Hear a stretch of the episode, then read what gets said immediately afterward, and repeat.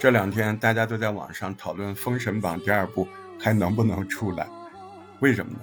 不是说，呃，第二部、第三部都拍好了吗？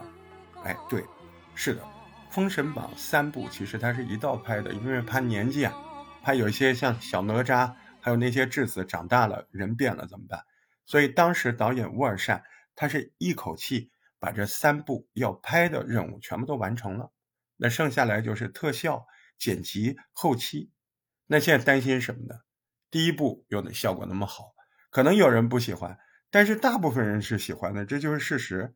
很多人都津津乐道啊，一个非常熟悉的老故事，呃，乌尔善把它拍的很有新意，用新的这个电影手法、视觉效果，把一个老故事讲的栩栩如生，大家都爱听啊，都盼着第二部赶紧放。你现在你这几个年轻演员，万一哎什么谁塌房了，到时候哎那个不得剪掉啊，那不就放不了了吗？是吧？第二部粗剪都完成了，正在做特效，原定计划是明年暑假。哎，现在真的很担心，说是这个粗剪看过的人的，说这个电影第二部比第一部好看十倍都不止。那你在第一部里面，你看到更多的还是人，神仙还不多，对吧？出来几个啊，狐狸精倒出来一个，是吧？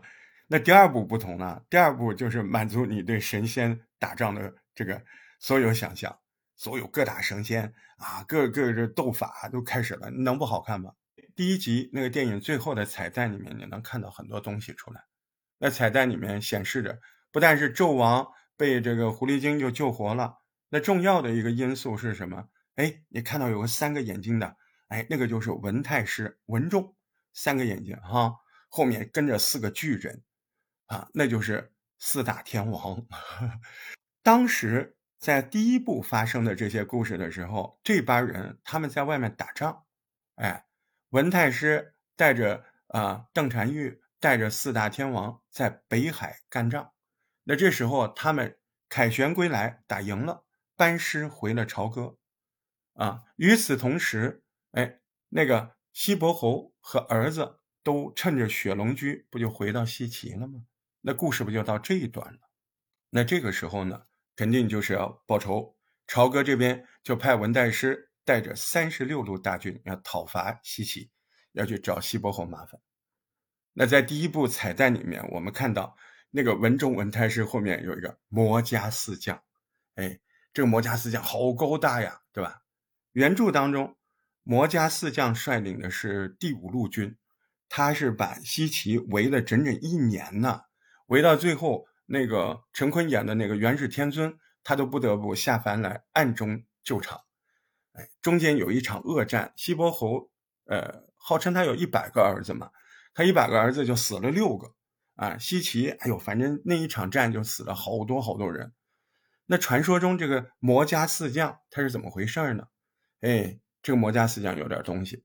单说武力值，哎，你别说他们那个块头那么大，个子那么高，其实。我跟你说，综合实力，他们打哪吒都打不过。但是有个问题，他们强在什么地方？就强在他手里有那个法宝。他们这个法宝的属性不一样。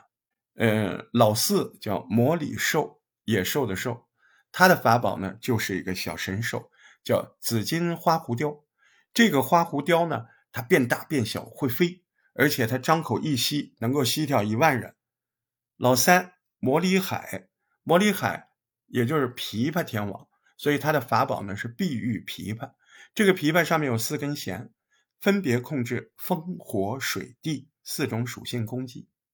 老二，老二叫魔力红，这个法宝叫混元伞，这是重点中的重点。他这把伞就是四兄弟当中最强的法宝。这个混元伞，它是四行，它专克五行法宝啊。这个伞撑开的时候，天昏地暗，日月无光。转一转这个伞，乾坤都晃动啊！他晃一晃这个伞，你对方的法宝啊、兵器啊，唰就给这个伞给收了。那老大呢？老大是个魔离青的，是宝剑，啊，法宝是青云剑。这个剑上它也是风火水地四种属性的符印。它这个风和火最厉害，风是黑风，这个黑风吹到人的身体立马就碎，像粉末一样。它这个火是黑火，你别说普通人，就十二金仙碰到这个也难逃一死。所以他们这法宝那是真的不太一样啊。嗯，魔家四将你说起来，其实跟咱们中国老百姓平常生活挺近的。为啥呢？它这个原型就是庙里的四大天王啊。哎，你平常像我们小时候，我们经常到灵隐寺啊这种还比较有规范的寺庙，你第一进啊那个第一个房子，一般里面就有四大天王，是吧？这四大天王的师傅是谁？如来佛呀。呃，如来佛在封神世界里，呃，那就是通天教主大弟子。多宝道人就是如来佛，所以你看他们路数不一样啊，他们是这些路数的，所以他们的法宝遵循的是什么呢？风火水地，土地的地是四属性法则，不是常规的金木水火土，那是五行法则，所以他们就专门克五行的法宝啊。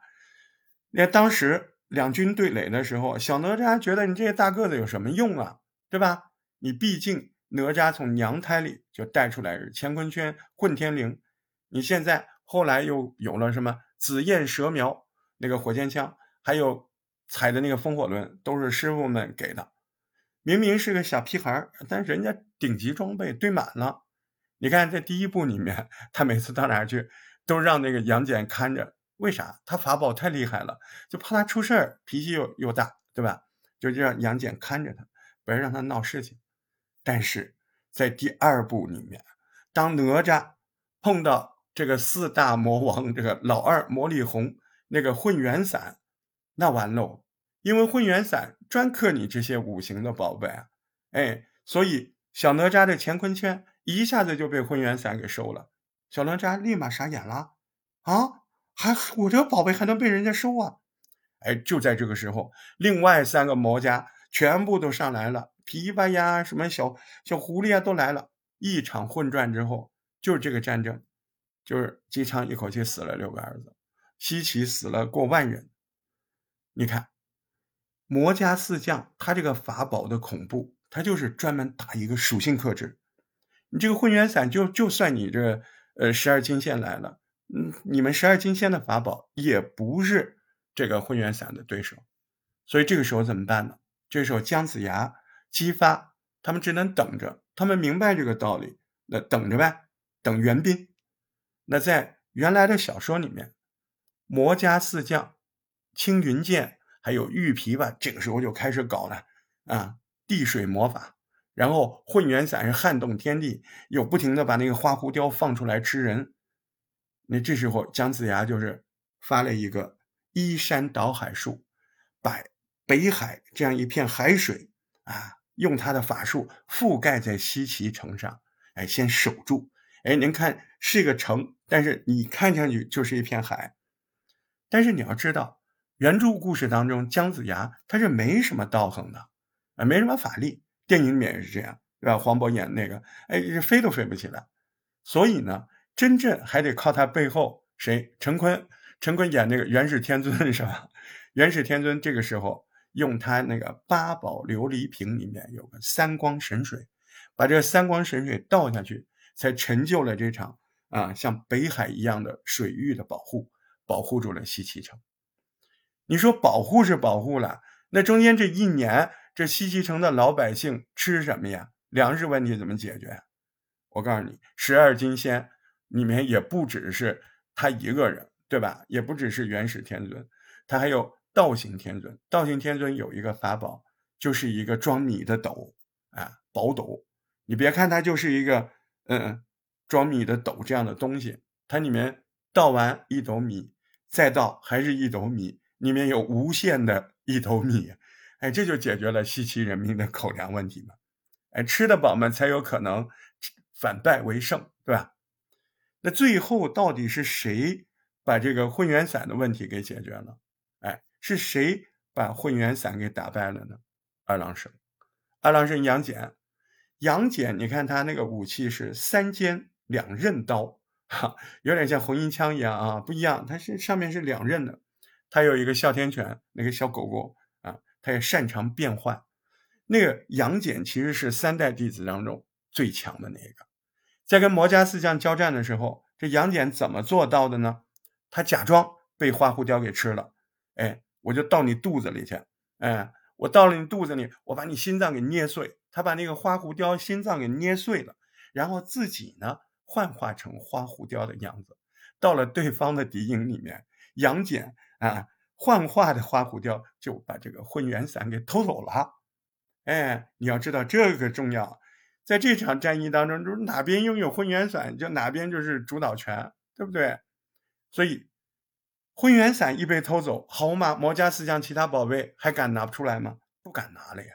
什么碧玉琵琶、青云剑都不敢掏出来，一掏出来，那就很清楚嘛，那混元伞对方把你收了嘛，对吧？所以不敢呢。那在原著当中，《封神榜》原著故事里面。魔家四将最后怎么死的呢？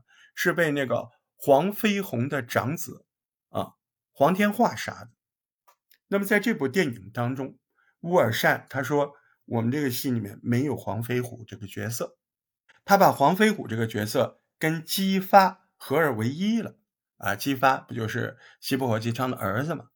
那是姬发最后把魔家四将给杀了吗？不是啊，谁更合适呢？你想想看。封神第一部里面还有一个人头砍了，被运走了，谁呀？不就是纣王殷寿的儿子吗？大太子殷郊，对不对？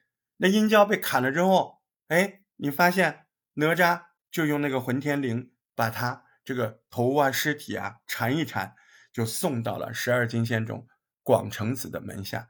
那广成子当年不也是这么搞哪吒的？哪吒是三头六臂啊。啊，哪哪吒是偶接的呀，莲花呀，对不对？还有那个雷震子也是广成子带大的啊，所以这个殷郊等于从这个角度看，以后他们三人是平辈的。殷郊这时候出现了，大太子三头六臂要跟魔家四将来一场大决斗，这个就是我最期待的，最期待的，在第二部里面这个肯定好看啊。殷郊怎么三头六臂出来？但是殷郊演的这个人。扮演者最近话题很多呀，这个陈牧驰，我真的好担心他，别翻车，你再翻车，我们真的这个电影第二部就看不了了，对不对？你万一搞一个什么劣迹艺人，然后第二部就把你剪了，那完蛋了，那第二部要重新来了，是不是？千万别出事啊！各位质子们，各位这个年轻演员，所有的呃《封神榜》里面的演员，你们都别出事，让我们看完你再出事好，不能这么说啊。其实第二部里面除了这个期待之外，就是那个邓婵玉，哎，这个也挺厉害的。呃，原来的著作当中，邓婵玉有一个老公嘛，叫土行孙，会遁地术，唰就走了。